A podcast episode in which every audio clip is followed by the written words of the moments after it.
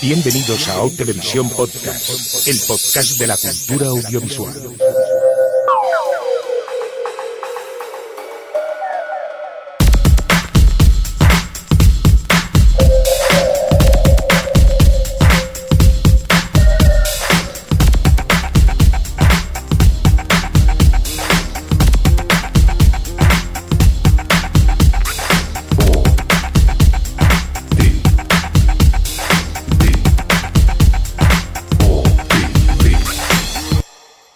Televisión Podcast. O Televisión Podcast.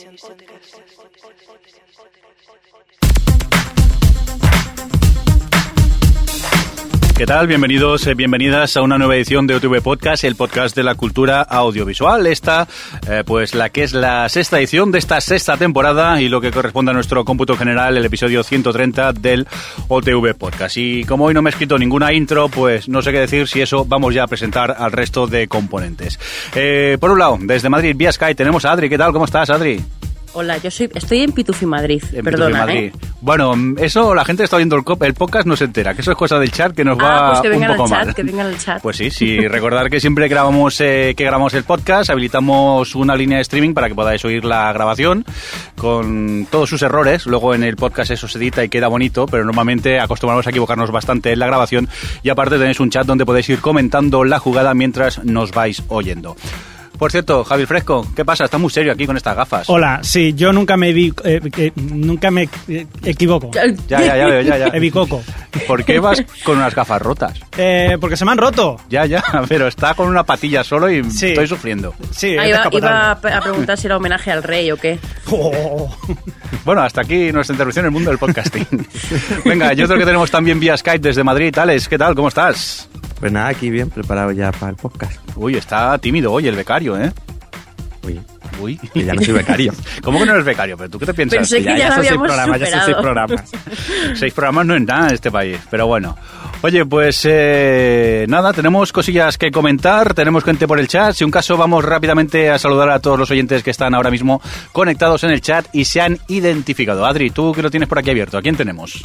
Venga, pues tenemos a Albertini, tenemos a Berni 16, tenemos a Isa Morami, a los del Río Olé, a Manlus, a Ramón Rey, a Valen y a seis guests que no se han registrado. Y a Templier. Y a Templier también. ¡Ay, que no he actualizado! ¡Ay, qué vergüenza! ¡Ay, qué vergüenza! Por cierto, Templier, muchas gracias, que ya aprovechamos y lo decimos que nos pasó el, el politono Pío Pío en formato para el iPhone.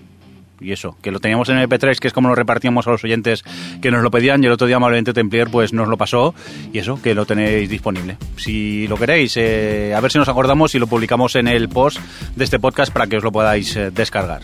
No si sé, queréis le digo al pajarito que ponga más cosas. ¿Qué queréis que diga el pajarito? Se lo digo. Tampoco hay que abusar del pobre Cristóbal que no grabó el Pío Pío, por el chaval, que siempre abusamos de él cuando queremos una voz así potente. Oye, ¿os parece si empezamos ya por noticias, que es lo importante y interesante, o me dejo alguna cosa que comentar? No, no, empieza por la siguiente noticia, ya que es muy interesante. Vale, pues vamos a por un golpe de salida y nos relajamos. Y Javi, prepárate, que creo que empiezas tú hoy.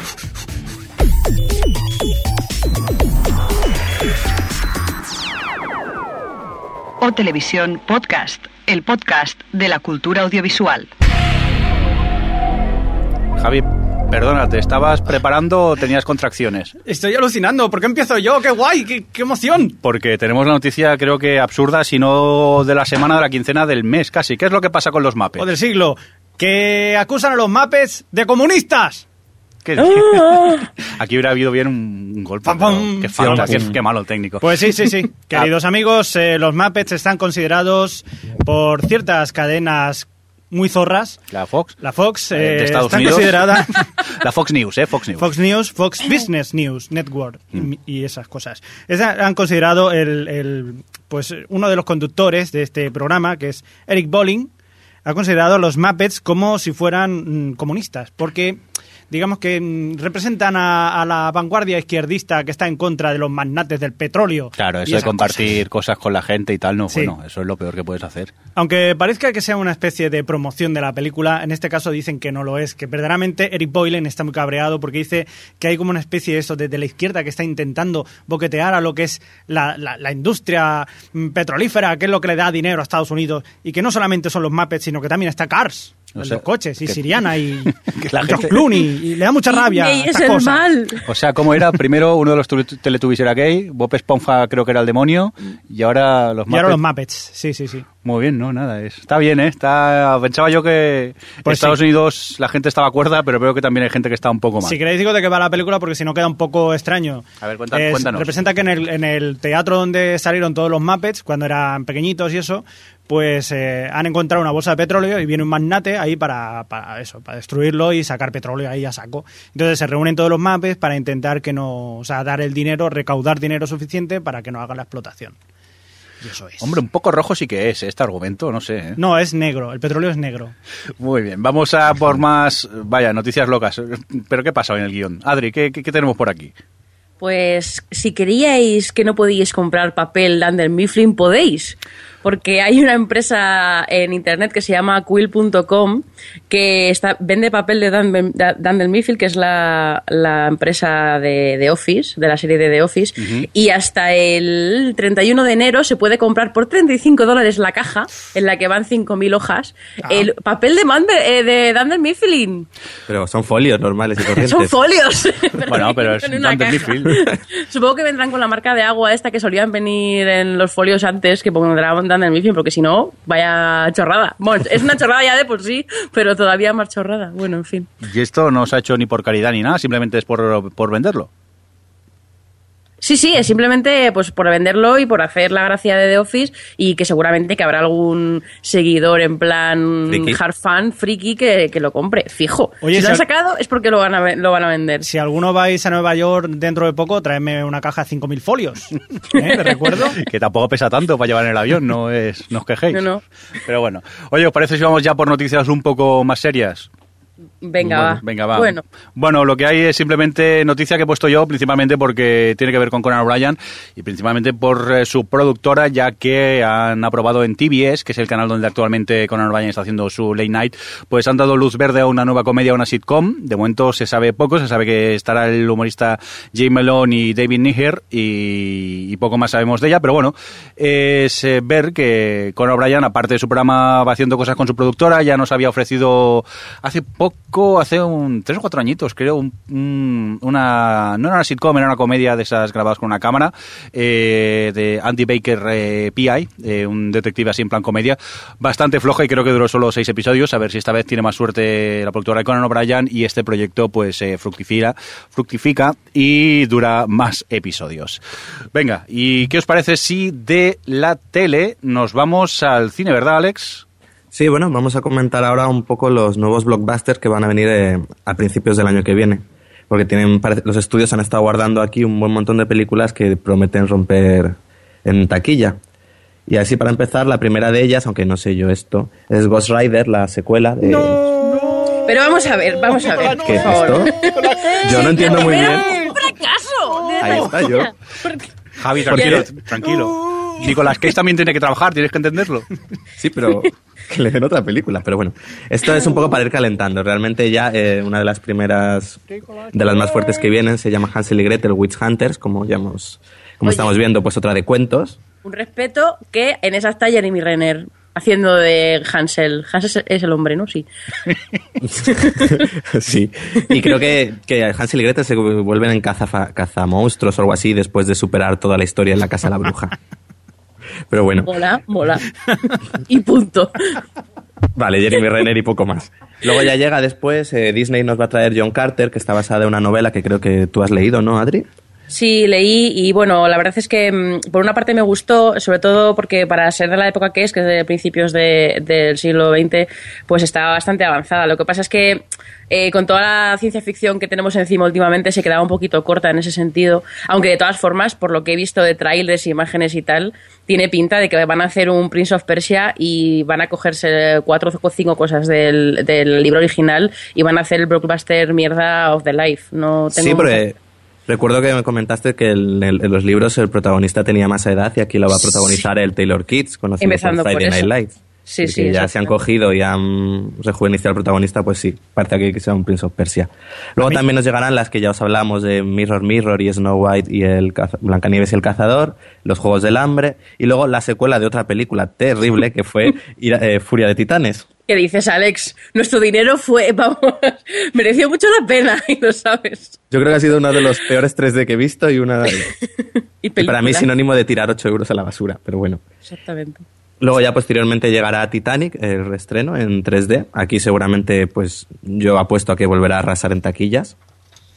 Y luego nos llega otra secuela que es de American Pie. Pues regresan todos los chicos como 10 años después, ¿no? Han pasado ya de la 10 o 15 años, han pasado ya de la primera parte en American Reunion. Pero esto que no me será ya de American Pie, la 14 o la 15 o... No, creo que es la Yo creo que hay 5. cinco, sí. ¿Solo? Sí, debe ser- Sí, pero yo creo que la 4 ya no salía nadie así de los antiguos. Y creo que la 5 vuelven a, re- a recuperar a todos los actores, lo cual va a estar curioso por ver algunos de ellos que habían desaparecido por completo. A ver qué ha sido de ellos. haciendo un papel por poder comer los pobres. Sí, básicamente. Y luego ya después llega eh, Los Vengadores, una de las que yo también más espero este año, con- dirigida por Joss Whedon y con, pues esto, eh, Robert Downey Jr., el tipo de Thor, eh, Capitán América. Muchísimas ganas también. Yo la peli tengo curiosidad porque a ver cómo se la montan para hacer una peli con cuatro, cuatro o cinco superhéroes en dos horas y son capaces de desarrollar todo bien. Pero bueno, es Joss Whedon, o sea que yo en él confío. Oye, una, una cosa sobre los Vengadores que todavía no me había quedado clara. El, el, digamos, el antagonista, el malo, el villano, eh, ¿se sabe quién será? ¿Será Loki? Pues no lo sé. Por lo que parece, en los trailers aparece un poco como eso, pero supongo que no será el único. Supongo. Si es que yo creo que lo que tarden en presentarte un poco a todos los personajes y a iniciar su dinámica ya llevas 40 minutos. Claro. Porque- Mm, Bueno, pero re- piensa que cada personaje tiene su propia película y algunos dos. Así que eh, no creo que se, que se mm, recreen demasiado en presentar a los personajes ni nada de eso. Pero bueno, a ver, yo en esta tengo bastantes ganas. Luego llega Battleship, de la película basada en el juego de hundir la flota. Esto. ¿Cómo? Perdón, perdón. ¿Qué es ¿Cómo? esto? Es que me Alex, estaba, me estaba cuéntanos, durmiendo ¿qué y me, he despertado. Pues sí, hombre, ya eh, pues se cogió y se dijo, vamos a hacer una película basada en el juego de hundir la flota. Anda ya. Y han hecho una especie de superproducción rollo Transformers en la que llegan unos extraterrestres y pues atacan a unos a unos barcos, a, unos Pero, portaaviones. entonces- Y básicamente pues... eh, No, no, no digas más. Y se cargan al Titanic.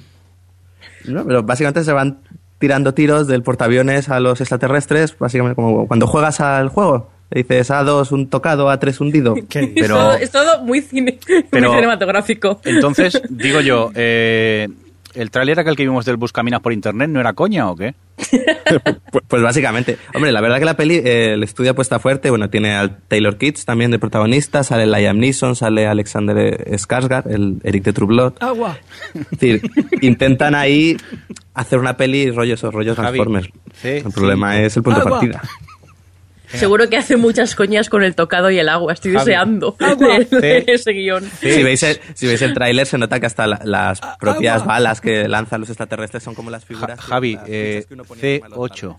Agua. No hay manera, ¿dónde lo tienes, tío, puesto? Es un marino. Perdón, Es que... ahí de fondo. Disculpa, que estábamos echándonos una partida mientras tú ibas Sí. hablando. Que tampoco no... te- hasta te hemos bajado el, el micro y eso. Bueno, continuamos, nos quedan una más cosa, una cosa blockbusters. ¿Qué pasa, quería, quería preguntar lo de los blockbusters. Sí. Quería preguntar también, eh, la película Monopoly se va a estrenar. No, o sea, no os riáis ahora que No, no. No, se va, está No, se, ahí, se va a está hacer. haciéndose, sí, sí. se está haciendo todavía. Se está haciendo. Sí, sí. David Fincher es el director, ¿no? Eh, Creo que sí. Se habló en su momento, pero yo creo se- que por ahora sí, no. yo- claro, yo creo que eso todavía no, no está, um, Está establecido. proyecto, pero yo vamos. creo que aún no, han empezado a rodaje ni nada. Javi, eh, E5. Agua. Vale. Bueno, sigue Alex, Sigamos. ignórales. Dispara tu ahora. Bueno, y ahora Eh, sí, de Men in Black, ¿no? sigamos. Luego llega Men in Black 3, A1. Tocado. Sí, la, la tercera. Luego Prometheus, de la que os hemos hablado, y Brave, la nueva película de Pixar. que- Canazas, por cierto. Sí, pero a mí por el tráiler esa me recordó un poco a la de cómo entrenar a tu dragón, de DreamWorks. Parece que va a ir un poco por ese estilo. Mm, pues mm, la verdad es que a mí no me lo parece, pero bueno, supongo que esperamos, esperamos a ver qué pasa. Bueno, luego llega G.I. Joe 2, otra película que ya ves tú. Y la, la- la nueva de Spider-Man, de Amazing Spider-Man, la que vuelven a, iniciar la saga. Yo quiero hablar de esto. Yo quiero hablar de esto. Habla, ¿Por habla. qué? ¿De cuándo es Spider-Man 3? ¿De 2006? Pero esto no parece ser que es por cuestión de licencias, que si el estudio no hacía una nueva película de Spider-Man, perdía la licencia, entonces fue algo así como, ya que este no quiere hacerla, pues reiniciamos Pero- la saga de pero nuevo. un reboot. Es que no lo entiendo, que es No que hace nada. sentido. Ay, en fin. No, no, no, es que no tiene sentido ninguno.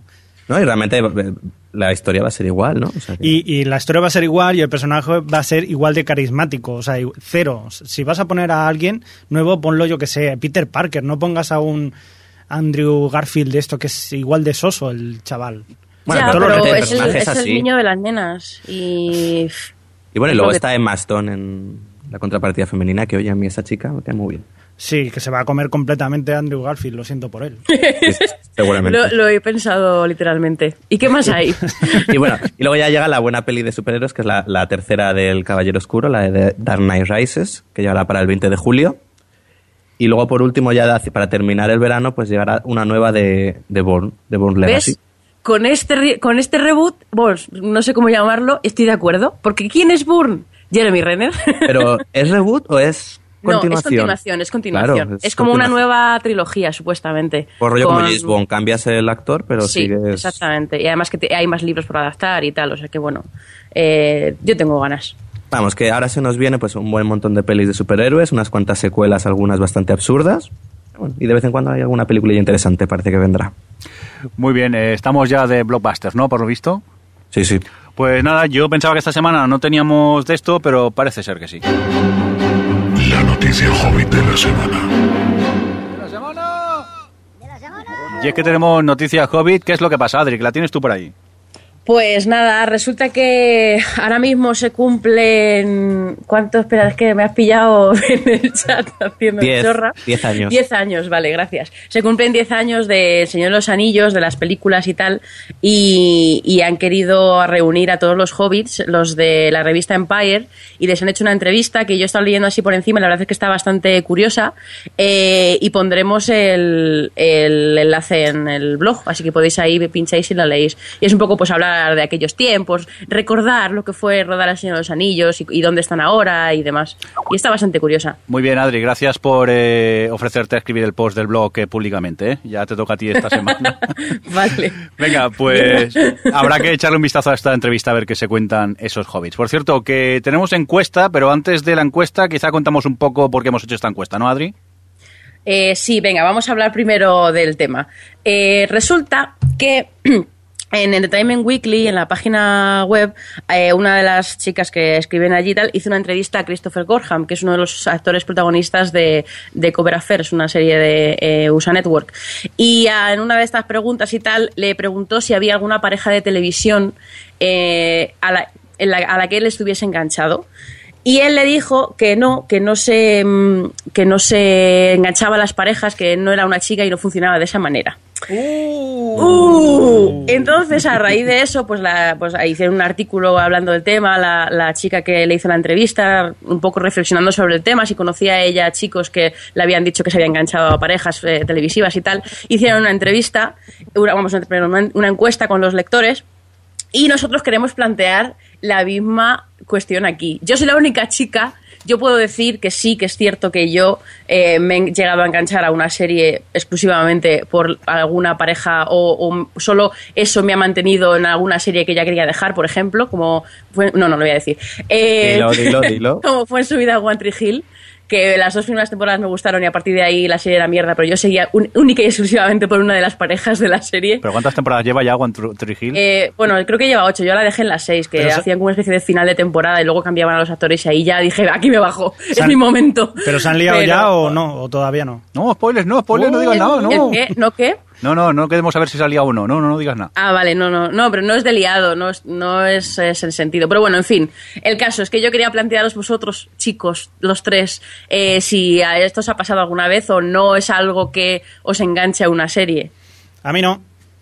A mí, para engancharme a una serie, no. Sí que es verdad que, por ejemplo, en el caso de Bones, pues la relación que había entre los dos protagonistas siempre era un añadido más a la serie, pero no solo por eso veía la serie.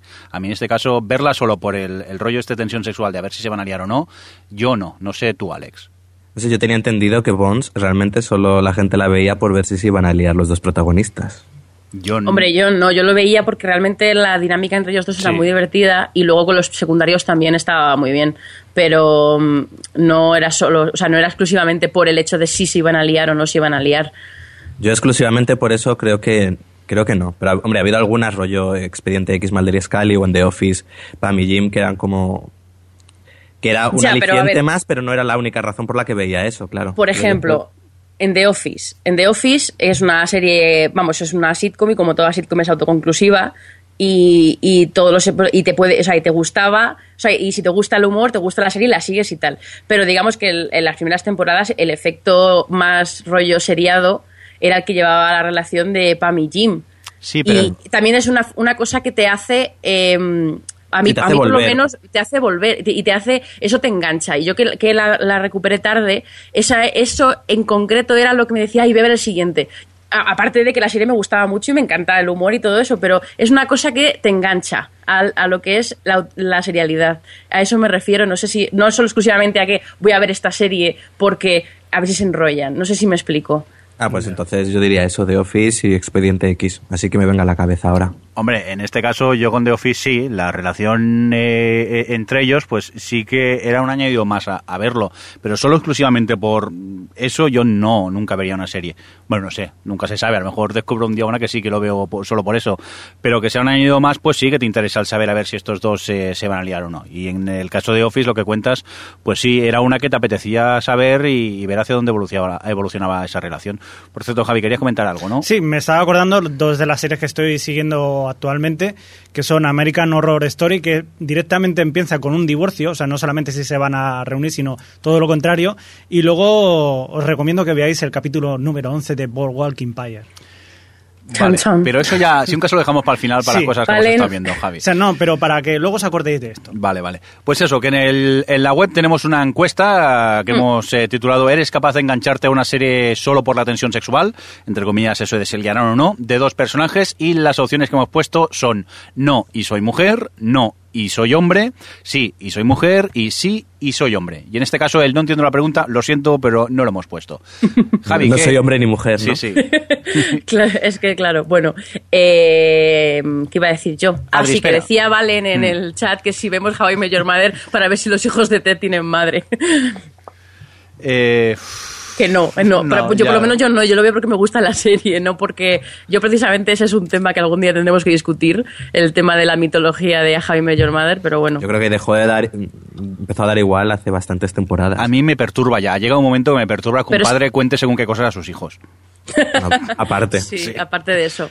No, pero es que nos deja de ser una excusa, que también es, la- es cierto que es culpa de ellos por alimentar el... Pero eso no pasó No hasta... culpa, pero no es culpa, me refiero, es me parece algo malo. Bueno, pero es que la serie- No, no, a mí, lo, a mí eso. lo que me parece mal es que la alimenten como si esto fuese perdido, es que lo han llegado a hacer. Pero en realmente es la gracia de la serie. pero la Se serie- llama ¿Cómo conocí a vuestra Claro. madre? No, pero la gracia de la serie es ver el día a día de esos Sí, jóvenes. pero Es- con- Lo de cómo conocía a vuestra madre es una excusa como otra cualquiera para hacer la serie de cinco jóvenes en Nueva York. Sí, pero con siempre con la idea esa de, de la Ya, mitología pero- de...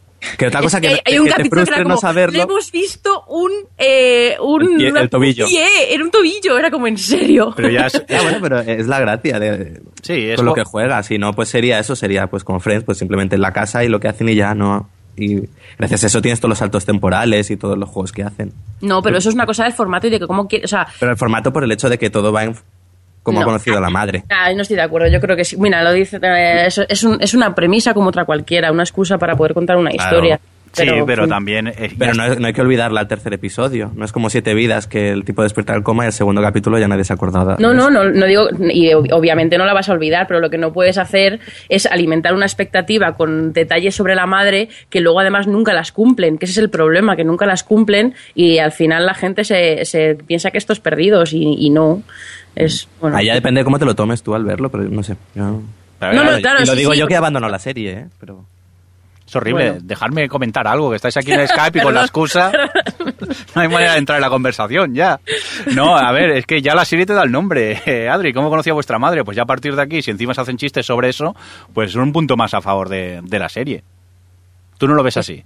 Que sí, que sí, sí, yo lo veo así, lo veo como un punto de partida y obviamente cada capítulo empieza así y tienes tus pequeños detalles de, eh, pero esto no pasó así, ya os lo contaré, lo que sea, pero no deja de ser un- como una especie de, vamos, como Friends, pero con otro tipo de premisa, con, ot- con otro tipo de punto de partida, pero, mm, o sea, no tiene que condicionar el punto de partida toda la serie en cuanto a la mitología, o sea, es que no, que se crea una mitología y que le den tanta importancia como nada a veces, a mí es lo que me parece absurdo. No por, e- o sea, sobre todo por la gente, no por ellos en concreto, sino porque la gente se lo toma como si esto fuese, es que la madre, no sé qué, pues la madre es una excusa. Es como todo, como ahora la gente se está tomando Once Upon a Time a veces, con teorías que... No, Bueno. el, el problema ahora... De universos paralelos. Por la time y- que está cogida por, con pinzas, to- todo. Claro. Pero el problema ahora con Juego a Your Mother que se ha creado Que a mí tanto... me gusta, ¿eh? Se ha creado tanto hype con la madre que aparezca quien aparezca, será un Pero bluff. es- Nadie estará de acuerdo, a nadie le gustará. perdón. Ya, no, no, sí, al final aparecerá, suponemos, pero claro, yo, ¿quién, quién, quién puede ser la madre después de tanto hype, tantas temporadas eh, hablando de ella? Por Robin. Pero por eso, ¿qué importa No. quién sea la madre? A vosotros, más, de repente llega al final y dice, y esta es mi ma y esta es vuestra madre, y se acaba la serie. Ya, ya, pero ya verás cómo la gente se queja, que no está de acuerdo con Pero quién ha eso, escogido. pues, eso es lo que yo- a mí me parecería mal, que la gente se quejase, pero bueno, y se van a quejar. si lo ideal es, quejar. es que acabará diciendo, bueno, yo que os he contado quién es vuestra madre, os contaré cuando fui a la mili. Venga, vamos a continuar con más cosas. Recordad, tenéis la encuesta en la página. También si nos queréis dejar un comentario sobre lo que hemos estado hablando, pues lo podéis hacer en nuestra propia página web. Sí, Recordad... porque el debate no era hoy, me Sí, lo que pasa que es lo que pasa que Adri se enfrasca, se, se dispara y ya tenemos debate Se le mete en la vez, cabeza una claro. idea y no hay forma de la sacarla. Pues Pero así, bueno, ¿qué ataques son estos? No os vale solo con Fringe. Cada día soportarla así, imaginaros qué pesadilla, por favor. Javi, cambiamos de tema. ¿Qué tenemos por aquí? Pues os vamos a hablar de cine otra vez y os vamos a decir que se está planteando la vuelta de Mad Max. ¿Os Está el mundo del cine muy original, ¿no? Por sí, lo que sí, veo. hay, hay que reciclar, hay que reciclar, hombre, no hay que tirar nada. Y sí, sí, pues está George Miller, el, el- no el, el inventor de la lavadora, no, el director, pues eh, está diciendo que quiere rodar las, las tres. De momento tiene ya título para la primera, que sería Mad Max Fury Road. ¿Lo he dicho bien? Carretera de furia. Carretera de Furia. Y luego la segunda sería Mad Max Furiosa. Así, en plan Shakira. Furiosa. Y bueno, de momento, pues eh, que está ahí en negociaciones, a ver si se va a hacer o no. bueno, no sé, a ver. Suponemos- ¿A vosotros os apetece? Suponemos que no será Mel Gibson, ¿eh? El que se ponga. Esperemos. ¿Os imagináis? bueno, como en Indiana Jones, en Harrison Ford, que ya el pobre iba con el taca-taca casi. Venga, vamos a continuar con más eh, cine. Alex, ¿tú qué tienes por ahí? Pues aquí tengo nada. eh, volvemos a hablar de Joss Whedon, del que hemos hablado antes por Los Vengadores, y mm, que este es un hombre como mala suerte. Siempre que eh, le cancelan las series o lo que hacen con sus guiones suele ser bastante... suelen estropeárselos bastante. Pues uno de sus últimos trabajos ha sido una película llamada The Cabin in the Woods, de la que ha escrito el guion y que ha dirigido Drew Goddard, eh, guionista de Monstruoso, que se hizo en el 2010 y en teoría tenía que haberse estrenado en 2010 y no se va a estrenar hasta 2012. Resulta que la hizo para la la- el estudio MGM justo cuando este quebró y la peli se quedó ahí indefinidamente y ahora parece ser que finalmente se estrenará para 2012. Es una película de terror con un presupuesto bastante alto para lo que es el género, de 30 millones de dólares y además será en- se estrenará en 3D. Oh, 3D, qué bien. Y prometen y que, bueno, es lo típico, que redefinirá un poco las películas de terror y que le dará una vuelta a lo que... Venga, a lo que creando high, creando high. Mira, Lo típico. Entre, entre el tema Casa Encantada y que es el director de Monstruoso, me apetece menos 10. Eso sí, no veáis el tráiler porque el tráiler es de estos que te cuentan la peli hasta el minuto 70. Ah, Ay, esos que entonces- tanto nos gustan. pero eso va bien, así te ahorras ir a ver la peli mala. Ah, pero Claro, se- yo- yo- yo seguro no que lo mejor está al final. Es que el otro día estábamos viendo Alex y yo dando a Navi y venía en el DVD, venía, bueno, en el Blu-ray venía el tráiler de Jane Eyre, una película que se acaba de estrenar muy recomendable. Y es que te contaban hasta el minuto 80, literalmente, todo, la- todo el misterio, toda la historia de amor, todo te lo contaban. No, era igual el de, de ¿En Artist. serio? Cuando vimos en cine. Ah, sí, cierto. Igual, la película entera. Era como, película a ver, una entera, cosa es que quieras sí. crear la, la intriga de ver la película y otra que cuentes hasta el minuto 70.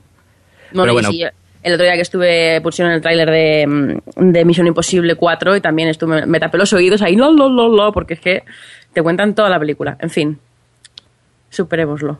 Pero Venga, bueno, eso, que va a estrenar Joss Whedon, eh, nueva película para 2012 si todo va bien. Ok, más cosas que tienes tú por aquí, ¿no, Alex? En este caso, Juego de Tronos. ¿Qué ha pasado con Juego de Tronos? Pues parece ser que van a que se están planteando rodar las temporadas 3 y 4 todas seguidas, eh, que parece ser que adaptará el tercer libro, que de lo grande que es van a tener que dividirlo en dos. Y eso, y están planteándose rodarlo todo de golpe para abaratar costes. Lo y mira, oye, así nos aseguramos que tenemos cuatro temporadas de Juego ¿Lo pondrán todo del tercer libro? Tormenta de espadas. Sí, claro. Y... Todo, todo. Ya está Todo. aquí el que ha salido el libro a dar envidia al resto. Bueno, pues buena noticia, ¿no? Oye, aparte de nosotros así ya tenemos, sabemos que tenemos cuatro temporadas y, aparte que parte más de producción y coste, siempre es mucho más cómodo grabarlo todo un tirón que no hacer esos parones y luego volver a empezar. ¿Ganas, no, de que vuelva Juego de Tronos con su segunda temporada o qué? Muchas. Muchas. Muchas, muchas. Venga, vamos a contaros más cosas. En este caso os desmiento eh, una noticia que dimos, eh, creo que fue en el podcast anterior, en la que se confirmaba una película de Doctor Who a cargo de David Yates. Pues ahora mismo eh, Stephen Moffat ha desmentido ese supuesto proyecto y que de momento no se sabe nada en cuanto a película de Doctor Who.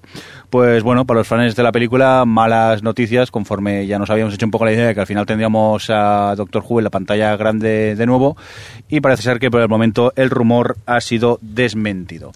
Y Pues yo me alegro. ¿Te alegras tú? Sí, de que no de que no vayan a hacer peli en cine.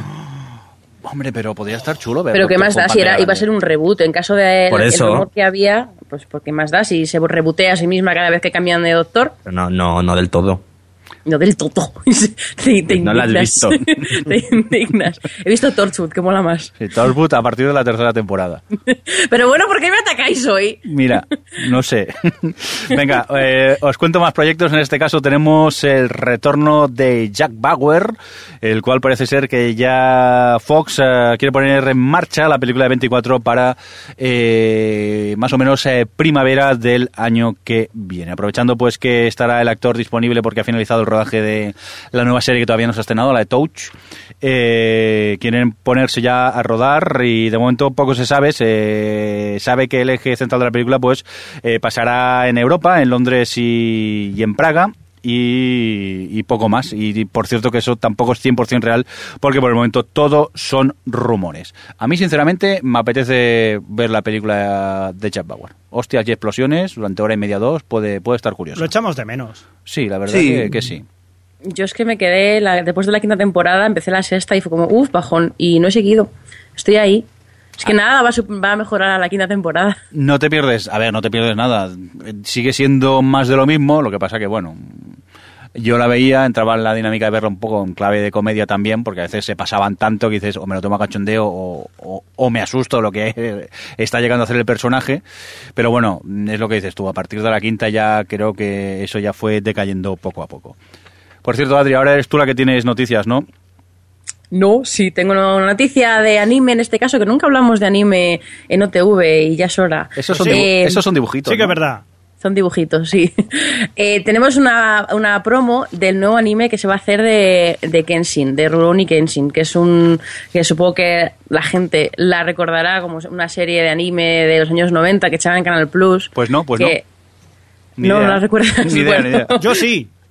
Pues yo así que eh, quería aprovechar la noticia para hablar un poco de la serie y bueno, decir, para el que no lo conozca, vaya, y, es, Kenshin es, es la historia de un samurái que después de ser conocido como un, el asesino como más despiadado y frío eh, cuando en, en la guerra civil ahí a principios de a mediados del siglo XIX eh, peleaba en el bando emperador y tal y mataba a mucha gente y cuando se acaba la guerra decide irse por ahí vagabunde- vagabundeando y, ayudando a gente para mm, un poco compensar todas las vidas que había quitado y tal. Y bueno, llega a un dojo de una chica y se dedica un poco a enseñar el arte de la espada. ¿Y qué es lo que Y- sobra de la serie? Yo te pregunto. ¿Qué es lo que sobra? Sí, a colación de la encuesta que estamos haciendo.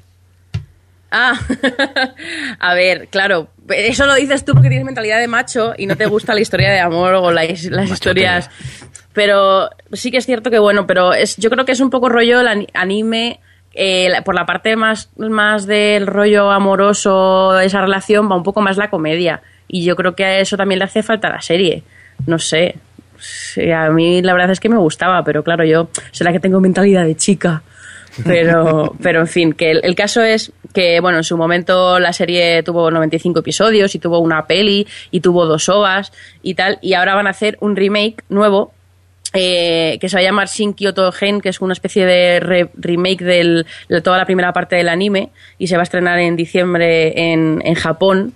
Y, Y nada, la verdad es que yo tengo ganas porque he estado viendo imágenes y, lo, y el tráiler y tal, y tiene muy buena pinta, tiene es otro rollo de, de dibujo que un poco más adulto que el que tenía el anime en su momento, no como los, los ovas, por ejemplo, tenían ese, ese tipo de dibujo más, más molón. Y la verdad es que me llama mucho la atención, tengo muchas ganas de volver a ver algo de Kenshin y a ver si después de esto eh, eh, Selecta Vision se anima y reedita los DVDs en, este caso en Blu-ray de Genshin, que estaría bastante bien, que están descatalogados desde hace siglos. Yo estoy, la verdad que tengo ganas de verlo porque, más que nada, yo no soy muy partidario de los reboots, estos de volverlo a hacer, pero sí que es verdad que, por ejemplo, con Full Metal Alchemist, la última versión que hicieron, eh, la verdad que lo mejoraron bastante lo que era el anime original y sacaron muchas más cosas que por ejemplo no había salido en, eh, en, el anime original y sí en el manga. Así que con esta espero que, que, mejore también la cosa, puesto que ya de hecho de base era muy buena la serie. Sí, la verdad es que, que, tiene muy buena pinta. Y que, por cierto, ya aprovecho para decir que se supone que hay un proyecto de película de anima, vamos, de, de, imagen real para 2012 de Kenshin, que me niego porque siempre que hacen animación real de este tipo de, de, animes, bueno, depende de cómo se lo toman. Se lo pueden tomar en, tomar en plan coña, como la que van a sacar ahora de, del videojuego de Phoenix Wright, o se lo pueden tomar en serio, como las de Gantz. Entonces, no sé. Pero bueno, ya que hablabas de Full Metal, creo que hace poco eh, Alex la estuvo viendo, ¿no? Sí, así es. Yo eh, me vi la um, Full Metal Alchemist Brotherhood, que como ha explicado Javi, es un segundo anime que hicieron de, de un manga. El primero, lo, cuando lo empezaron a adaptar, el manga llevaba solo creo que cinco o seis tomos, y entonces la mitad de la, a partir de la mitad de la historia se lo inventaron por completo. Entonces, una vez concluido el manga, volvieron a adaptarlo desde el principio, pero esta vez siguiendo fielmente la historia del cómic. Y son unos sesenta y pico episodios, y la verdad que yo lo recomiendo. Me ha parecido uno de los mejores animes que he visto en bastante tiempo.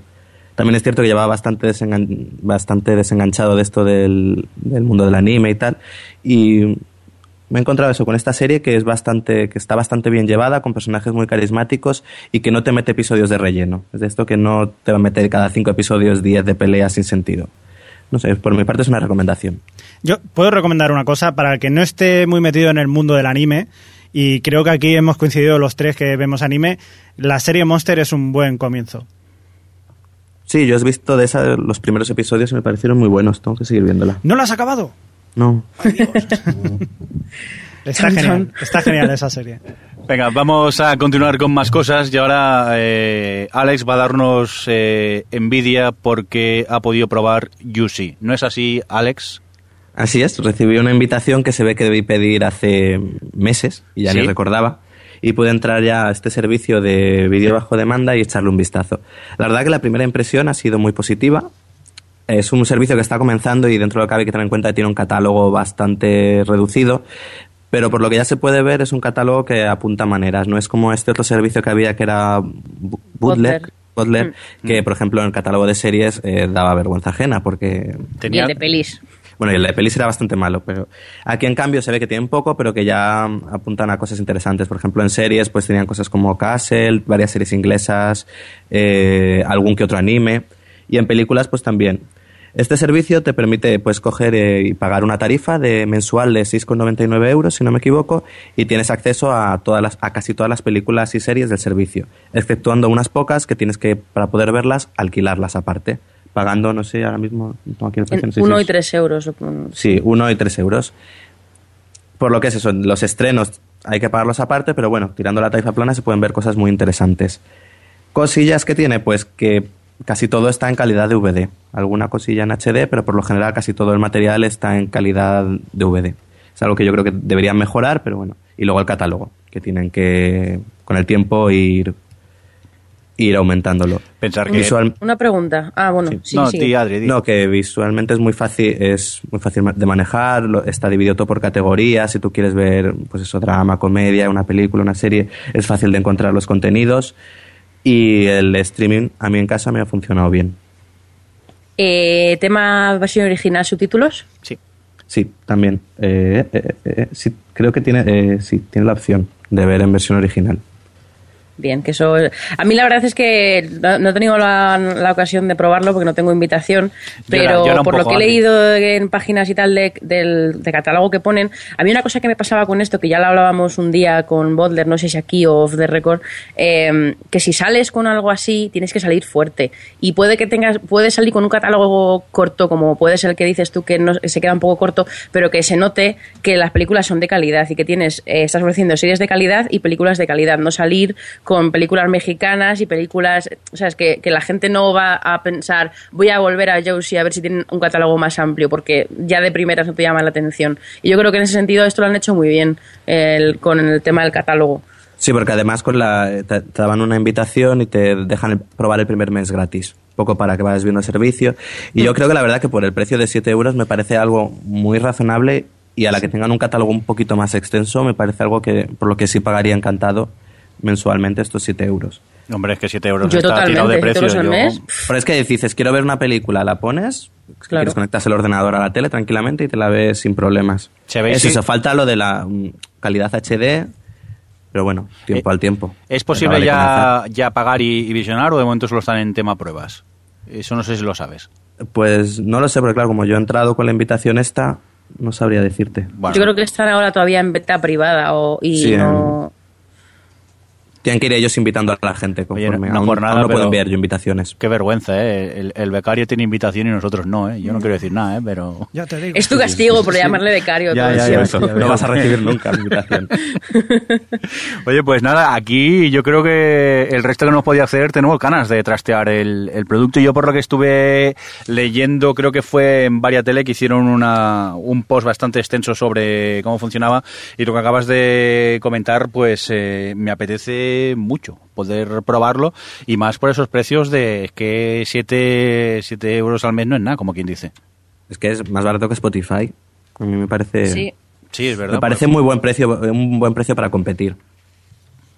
Sí, tal y como está el mercado, es que es lo que hemos dicho siempre aquí. Si tú pones algo a un precio asequible, a ver, que habrá gente que siempre eh, piratee, totalmente de acuerdo, pero que la gente lo que quiere es que le facilites las cosas y lo hemos dicho siempre. Si por este precio, yo creo que, vamos, aquí yo creo que el 100% del podcast nos, nos apuntaremos, ¿no? Sí, yo creo que sí.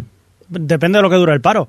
Bueno, sí, a ver, Javi, ya, vale, depende de lo que dure el paro, pero 7 euros tampoco es algo Sí. excesivo. Un can- canal satélite, si vas contratando paquetes, te va a 60 euros al mes. Sí, pero lo que dices depende también del catálogo que tengan. y- Hombre, sí, a ver, claro. Yo es lo que cuando entré en Boulder todo ilusionado, fui a series y creo que solo tenían cuatro series de animación y encima Q3, eh, se te caen los pies al suelo directamente. Claro, es que no puedes empezar con una beta que me envías a la gente para que la pruebe y que tengas ese catálogo de vergüenza. Es que no, no puede ser así. Si es que realmente aquí el que lo haga bien el primero, que Juicy tiene bastantes probabilidades de ser esa, ese, eh, se va a llevar todo el gato al agua. Sí. Y no sé. A ver, yo tengo, tengo ganas de que, eh, de que lo abran ya y que evolucione y de que lo hagan bien y que ya tengamos un sistema streaming de cine y series como se merece. Bueno, y luego rezar porque realmente la gente lo apoye. Porque eso también. Si luego la gente pasa. esto Claro que eso, claro Es que eso es lo de que siempre. luego- y lo de- claro, cuando pasó lo de Spotify, que cerraron un poco el free y, y, vamos, se podían hacer menos cosas, escuchar menos música con el free y tal, y la gente no es capaz de pagar 5 euros al mes por tener el catálogo inmensísimo que tiene Spotify, llevarlo en el móvil, todo. Yo es que funciono con Spotify ya con la música. Y 5 euros y eh, si no quieres el móvil y 10 euros si lo quieres en el móvil. Es que no me parece nada.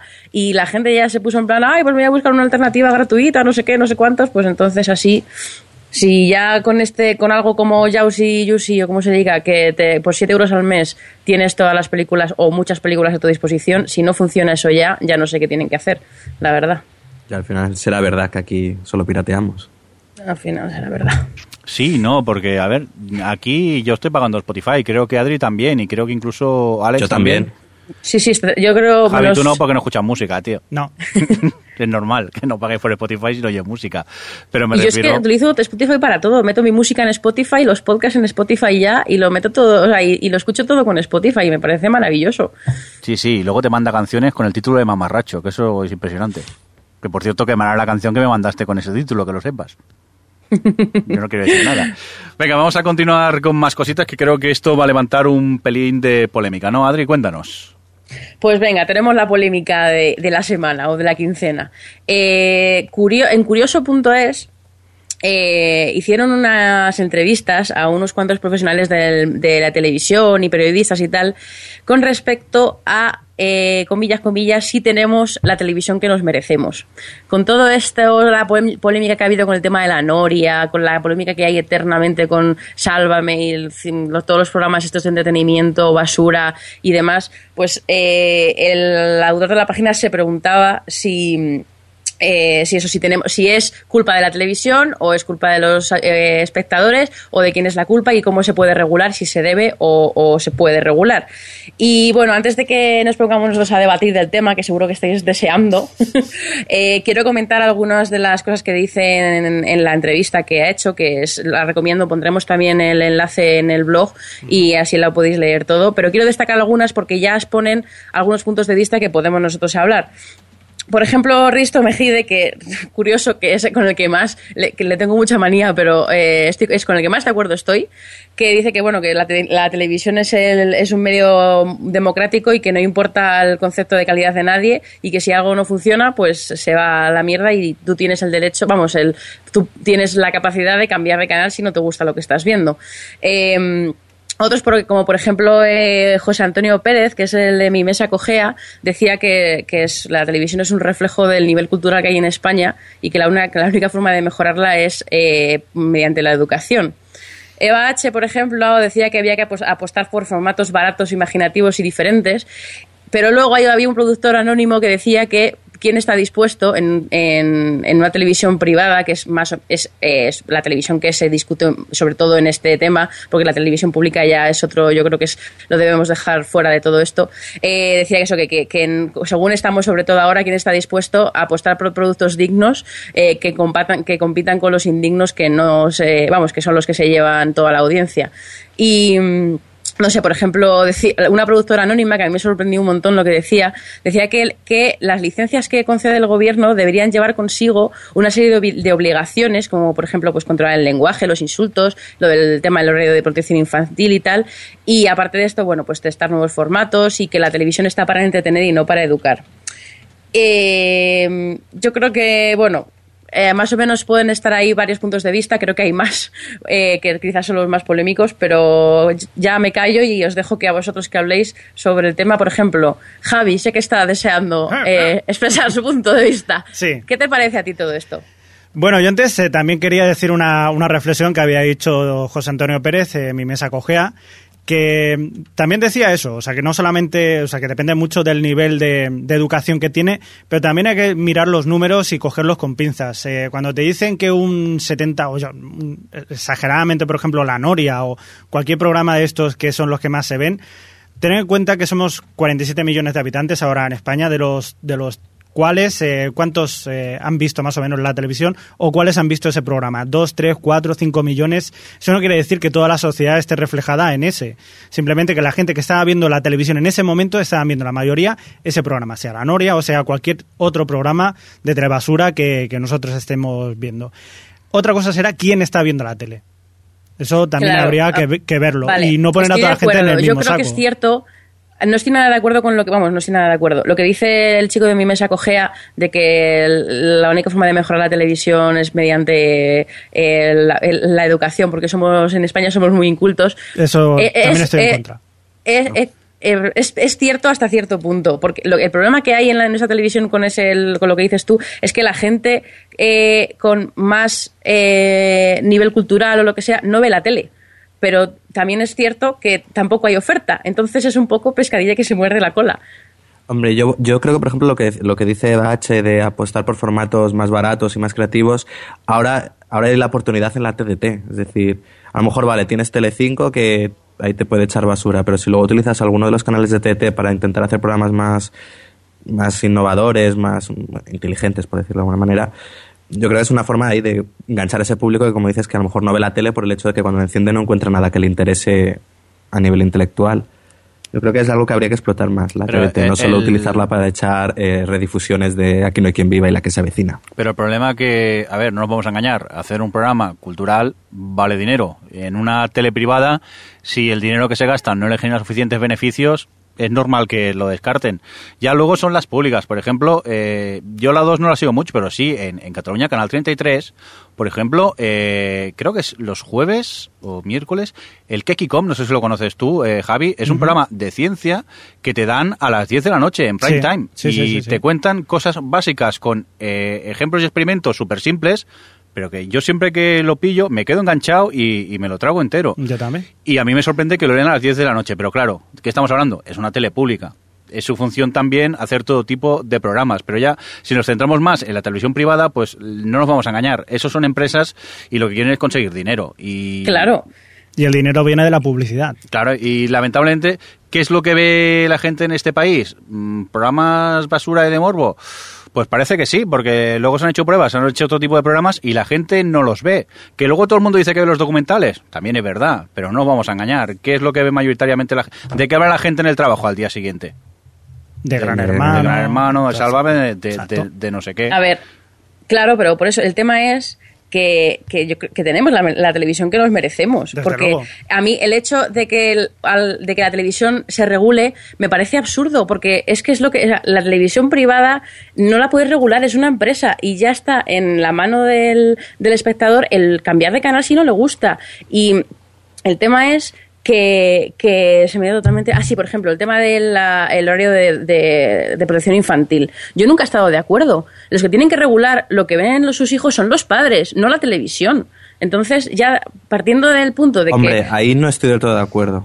Yo, Yo creo que, a ver, la, la televisión es privada, pero quieras o no está haciendo un servicio público, entonces a las 5 de la tarde tienes que tener cuidado con lo que vas a poner ahí, porque vas a tener todo tipo de público. Es cierto que los padres son los que deben tampoco escoger al niño y ponte delante de tele a ver lo que sea, pero las televisiones también deben cuidar eso. Yo no creo que Pero, sea... pero- vale, pero entonces, ¿por qué tienen que proteger el, el horario infantil?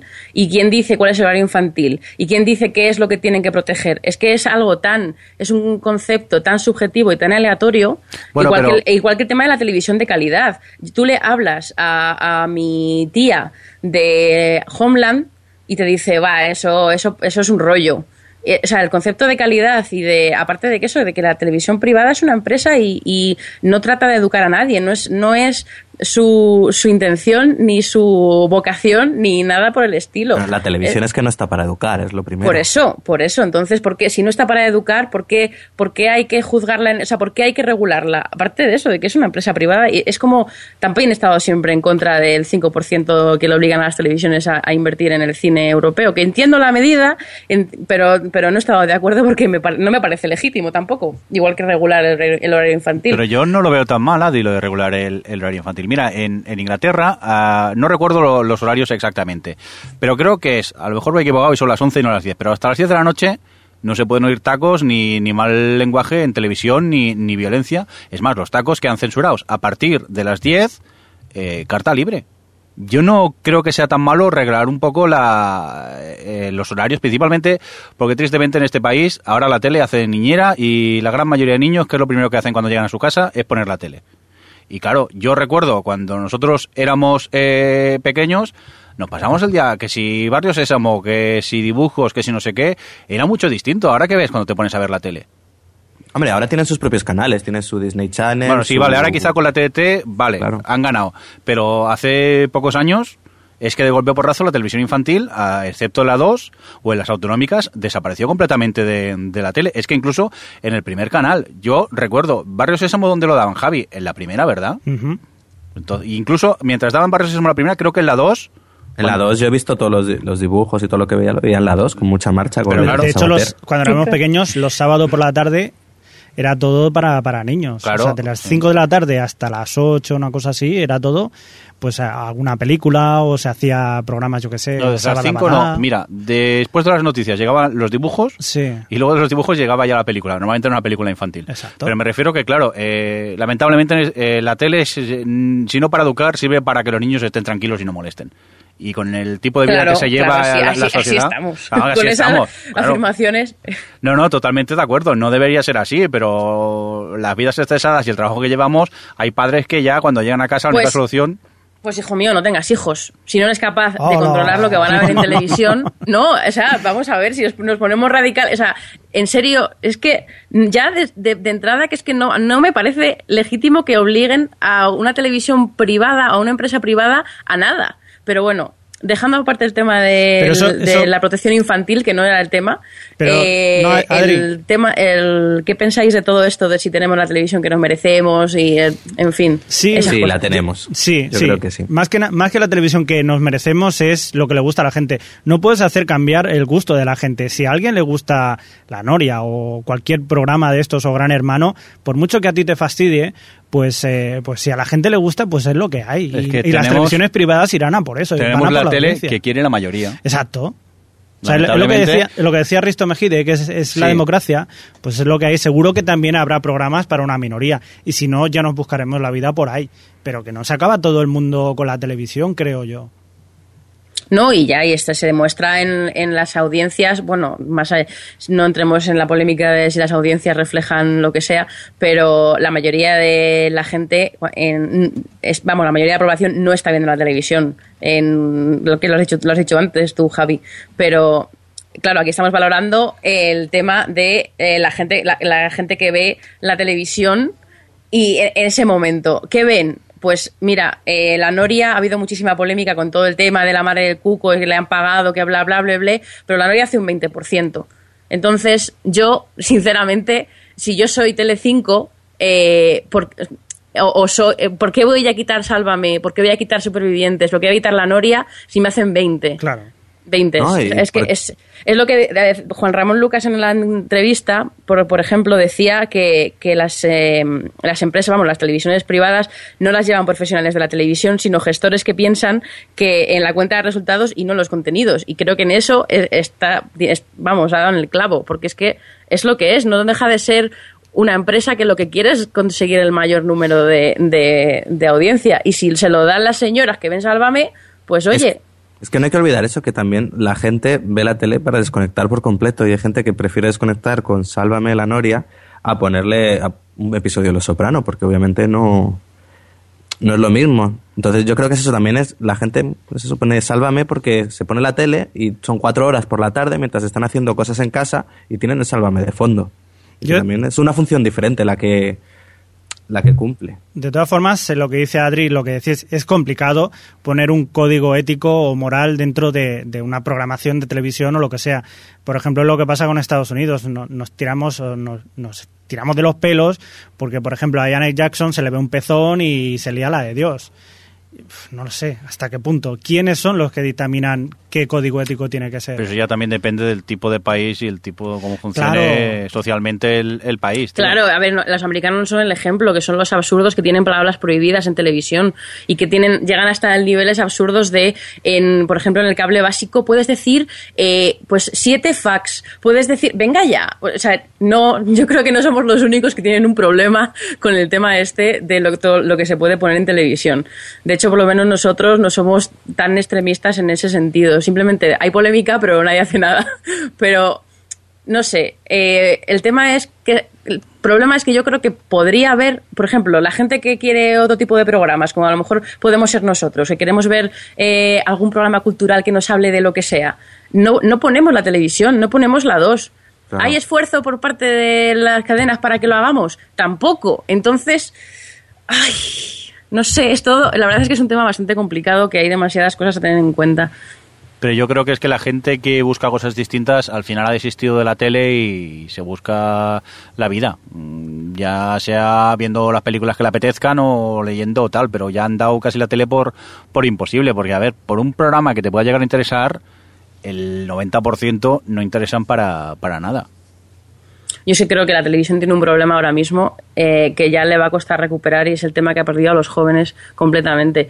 Porque nosotros mm, vemos las series a nivel de Estados Unidos y estamos viendo que hay series que, vamos, hay ca- canales que hacen el esfuerzo de traer la serie al día siguiente y aún así la gente no ve esos canales. Entonces yo creo que, mm, que hasta ha, ha llegado un punto en el que todos los más jóvenes que podrían a lo mejor salvar la televisión en ese aspecto del contenido están en otra onda ya. Y creo que las televisiones van a tener que adaptarse y buscarse las castañuelas para eh, meterse en el mundo interactivo y hacer televisión de otra forma. Porque yo creo que el- yo, por lo menos, ya os digo que sé, por mi, por, yo en mi caso particular, que no me voy a volver a sentar a ver la televisión como lo hacía antes. Nunca. Entonces, No, yo igual, lo que ha dicho Adri antes de, de, por ejemplo, de Walking Dead, podía verlo a la vez o en la tele en, la, en Fox o bajado del ordenador y al final dices, mira, aquí a la hora que quiero y cuando quiero. Que estar mm, esclavo de un horario concreto y de unos anuncios. entonces, según vosotros, eh, la televisión tal y como la conocemos va a morir. Españoles. No, no, es que claro, o sea, Sí, sí, si, es- si estoy ya solamente totalmente de acuerdo. lo ve la mayoría, que son eh, Televisión Española y Telecinco son los que se llevan la mayoría de, o sea, de, de público y generalmente son gente mayor lo que lo ve. Entonces, en el momento que esta gente mayor empieza a desaparecer, si los jóvenes no empiezan a seguir, no, no, o sea, se- o sea, Sí, sí, sí. Es cierto, es La cierto. población envejece, todos lo sabemos. Sí, Spoiler, pero- al final se mueren. Sí, al final mueren todos o, y el, el Titanic se hunde. Y pues acabará, acabará cayendo tal la televisión como, como la conocemos. Bueno, pero poco a poco va evolucionando el mercado y se van haciendo cositas. Yo creo que en un futuro lo bonito será eso. La tele será como mm, la pantalla del ordenador donde podremos buscar las series y ver lo que nos apetezca en ese momento. Sí, el problema es que las televisiones no, no van hacia eso. No, mm, yo no veo un esfuerzo por, por ir hacia eso, por Porque atraer ahora- al público joven, que dentro de nada serán los cuarentones que quieran ver televisión, que son los que ahora, ven- de 40 para arriba, son los que más ven la, tele- la televisión. Perdona, perdona. Eh, Has ¿qué? dicho jóvenes y luego cuarentones. Pero, Gracias. a ver, tú no eres cuarentón todavía, No, así pero que. poco nos no falta, Milla Javi. Nos queda me muy poco, ¿eh? Jo- he dicho jóvenes cuarentones, ¿vale? No, jóvenes No, y luego ver, serán cuarentones, ya con desprecio. Ha sonado con desprecio. ¿Puedo, puedo ver, hacer, puedo, puedo hacer un perdón, hincapié? La Becoa, únete a nuestro grupo. ¿Puedo, hacer un hincapié? que ¿Puedo dentro decir? de nada entro en vuestra década, no me, no me Sí. castiguéis. Bueno, eh, lo que estaba diciendo, que no hay ningún esfuerzo por eso, o sea, eh, tiene, lo que ha dicho antes Alex, tienes la TDT para hacer esa, para, digamos, segregar a la audiencia y yo no veo ese esfuerzo, por ejemplo, sí que lo veo a lo mejor en Divinity, que ahí les ha ido muy bien, con programas muy de, eh, ha hecho muy bien el, el target femenino tal, pero luego eh, la, publicidad la hacen unificada, o sea, ni siquiera, si no te llevas al- a los clientes, a los anunciantes, al, al nuevo formato interactivo, nunca va, a cambiar esto, porque al final ellos son los que patrocin- vamos, los que pagan la, la televisión y de ellos va, y ahora mismo los, los anunciantes es el mayor problema de las audiencias porque son los que quieren un 20 y les da igual que hagas un 12, aunque ese 12 sea eh, todos jóvenes que te van a comprar lo que sea del barco al día siguiente. O sea que también entra también que lo hemos- los hemos dejado fuera a los anunciantes que son eh, los, los principales culpables de todo esto. Hable de todas las más personas. Oye, pero, eh, eh, ¿qué te iba a decir? Se me ha ido completamente de la cabeza. No me acuerdo. Ay, la da, ¿ves? La da ya no perdona. Esto no puede ser. Lo, lo que me refería, que quizá actualmente en, en el momento económico que se vive también las teles mm, no se arriesgan a... Sí que deberían promocionarlo, pero si con lo que tienen ahora de que el público siga viendo la tele y con eso se van manteniendo, ¿para qué arriesgarse a invertir y gastar más pasta si un momento Pero- la cosa funciona? Sí, sí, estoy de acuerdo con eso y, y lo entiendo, pero eh, en España para todos somos muy cortoplacistas y no se puede ser así. Y yo veo, eh, vivo diariamente en el mundo de las audiencias y la audiencia está bajando a pasos agigantados y, y esa audiencia que no se va a recuperar, no no audiencia por canales, sino audiencia general que se siente a ver la televisión cada noche. Y está bajando y eso no se va a recuperar. Y como no eh, se den cuenta de que está pasando o no asuman que tienen que hacer algo para pensar en el medio largo plazo, cuando, o sea, es que van a perder, es como, eh, nos ha pasado, ha pasado con el tema de la piratería en todos los aspectos, en el- está pasando con el cine y las series, está pas- ha pasado con la música, está pasando ahora con los libros, o sea, es ese, esa cosa de no eh, enfrentarse al futuro que viene. Que, que lo que decía el presidente de la, Academia- de la Academia de Cine, que el Internet es el futuro, ya veremos qué pasa. ¿Cómo que es el futuro? Pero bueno, que... Ese es otro debate. Pero por eso mismo, Ya, ya, por eso mismo sí. tienen que invertir de cara al futuro. Entonces tienen que intentar, aunque sea un producto que no vaya a tener mucha gente, sí que sembrar semillas ahora para recoger más tarde. Y eso las televisiones privadas ahora mismo no están dispuestos a hacerlo, porque van al día y van a, directamente a por la gente que verdaderamente les va a ver. Entonces eh, estamos en un ciclo. o sea, Claro, lo que dices es, es el pez que se Claro, muerde por la cola. ejemplo, sí, sí, Telecinco eh, tiene un problema de imagen. A pesar de eso, tiene mucha audiencia, pero yo creo que tarde o temprano le va a morder el culo. Y, por ejemplo, en el tema de la ficción, que eh, todo lo, cualquier cosa que estrena Telecinco, todo va mal. Y, es, y, y yo creo que ya más allá de que las cosas sean malas como cheers o buenas, eh, yo creo que tiene mucho que ver en la imagen que tiene. Y a Antena 3, cualquier cosa que estrena, eh, le va bien, porque tiene buena imagen. Pero, por ejemplo, si Telecinco no, no se para a pensar, esto, me- o sea, tengo que hacer algo para compensar. ¿Por qué? Porque ahora le está dando, ahora mismo es la cadena más vista. Que eso es otra cosa. Eso, eh, ahí es, eso es la prueba de que tenemos una televisión de que nos merecemos. No sé, es que, en fin. Venga, vamos Son- a dejar el debate este, que si no, no vamos a Una acabar cosa, nunca. ¿puedo, puedo comentar un par, porque ya que no, tenemos aquí... no puedes comentar un par. Venga, va, Javi. No, que tenemos aquí la gente que está tuteando en Sí. directo en el podcast y quería decir, por ejemplo, eh, Pablo Starter, que dice que les va a pasar lo que a Canal Sur, que se les muere toda la audiencia. Exactamente. Y Rick, a ver si lo encuentro por aquí, que lo tenía. Rick, Rick, ¿dónde está? En un país de chonis y canis, la televisión de calidad es un lujo que nunca vamos a tener. Eso no es verdad, porque somos un... eh, son Es lo que decía Javi, si hay 3 millones de personas viendo la tele y somos 47 en este país, tampoco hay tanto. Lo que pasa que es eso, que justo son los que están viendo la tele, pero son los que dan dinero y es eh, lo que quieren las cadenas. Bueno, Oye, no, iba a decir que Alex casi no ha hablado. No, no, yo escucho. está, está viendo el Yusi. Sí, está Yusi, estaba alucinando con el catálogo de Yusi. Bueno, No, pues quizás nos podéis dejar algún comentario en el, en el podcast. En el, Sí, en el, en el post, cuando lo publiquemos, eh, si queréis opinar, estaremos encantados de que nos dejéis un, un comentario. Oye, un indicativo y seguimos con más cosas, ¿vale, bonicos? Venga. O Televisión Podcast, el podcast de la cultura audiovisual. Bueno, pues vamos a continuar eh, con más cositas y vamos a comentar un poquito eh, cosas que hemos visto que queramos destacar, ¿os parece o qué? Venga. Venga, tú, Adri, ¿qué tal? ¿Qué quieres eh, destacar que hayas visto esta quincena? No he hablado suficiente ya. No, No. pues eh, yo, por ejemplo, eh, me he puesto ya por fin con la segunda temporada de Downtown Abbey que la tenía, la tenía ahí acumulada para verla de seguido. Y la verdad es que con todas las cosas que había leído sobre ella, que había gente que estaba mm, decepcionada con la segunda temporada, que sí que es cierto que como pasa tantos, eh, hay tantos saltos en el tiempo, es, es complicado de seguir las tramas. Bueno, las tramas van un poco y vienen de forma un poco caprichosa, pero la serie a corto plazo sigue siendo súper entretenida, tiene ahí su toque divertido y no deja de ser un culebrón con mucho estilo. Y la verdad es que a mí me ha gustado mucho la segunda temporada y estoy, estoy muy contenta. Y también he visto Revenge, que, que por motivos de trabajo tuve que Claro, ver claro, un par de claro. capítulos. No, no, reconozco, do- eran dos capítulos lo que tenía que ver y al final estoy casi el día ya. Es que es, es, es- está basada de rosca, está todo cogido con pinzas, hay cosas que no te, no sé, vamos, la verosimilitud brilla por su ausencia, pero da igual, porque es tan culebrón de libro genial que me encanta. ¿Qué me lo reconozco. Placer culpable. Dime, dime. Esos planos que tiene tan propios de telenovela, con esos Es- tuma, las miradas malvadas de una o de la otra. sí, sí, las miradas, las miradas de Madeleine Stowe Madre en esto mola mucho. son antológicas. Bueno, y las de la Sí, otra, sí. esa mirada así turbia que tiene, la Emily Van Camp. La Emily Van Camp, sí, que le va bien el, el personaje. Como ella es tan sosica, Claro. pues el personaje le va bien. Siempre me encanta cómo cambia cuando tiene la mirada normal a cuando así arquea las cejas y pone cara de malvada. Nada, está muy bien la serie. La verdad es que si buscáis un culebrón, culebronaco de estos a la vieja usanza, Revenge es vuestra serie. O y además Ringer. engancha. o no, a ver, Alejandro. no, pero eh, eso que, que, mm, está muy bien porque además tiene ahí como una especie de estructura de el- la venganza de la semana. Luego se va perdiendo un poco y va siendo más auto, vamos, más seriada, pero nada, está muy bien, la verdad. Yo me lo he pasado, me lo estoy pasando muy bien con ella.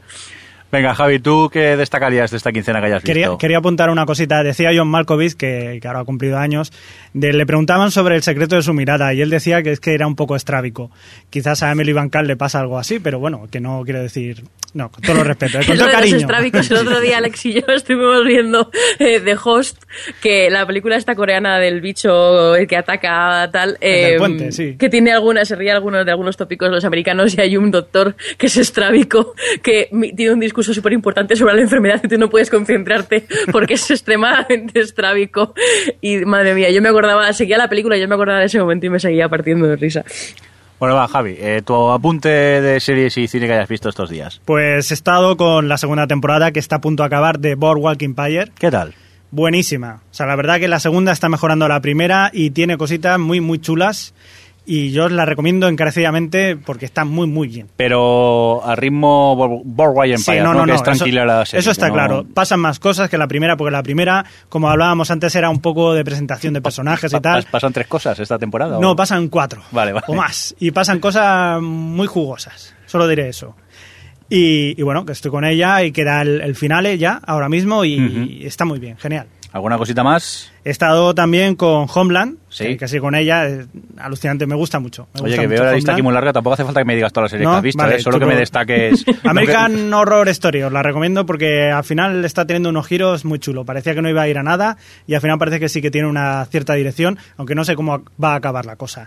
Y yo que sé, el Victoria's Secret Show, también eso es televisión. Que Sí, un lo poco hablamos- pesado, ¿no? Por Facebook allí insistiendo. con- Sí, es la televisión que nos merecemos. Pues yo creo que. Yo Ah, no eso sé si sí, la ¿no? merezco, pero a mí me gusta.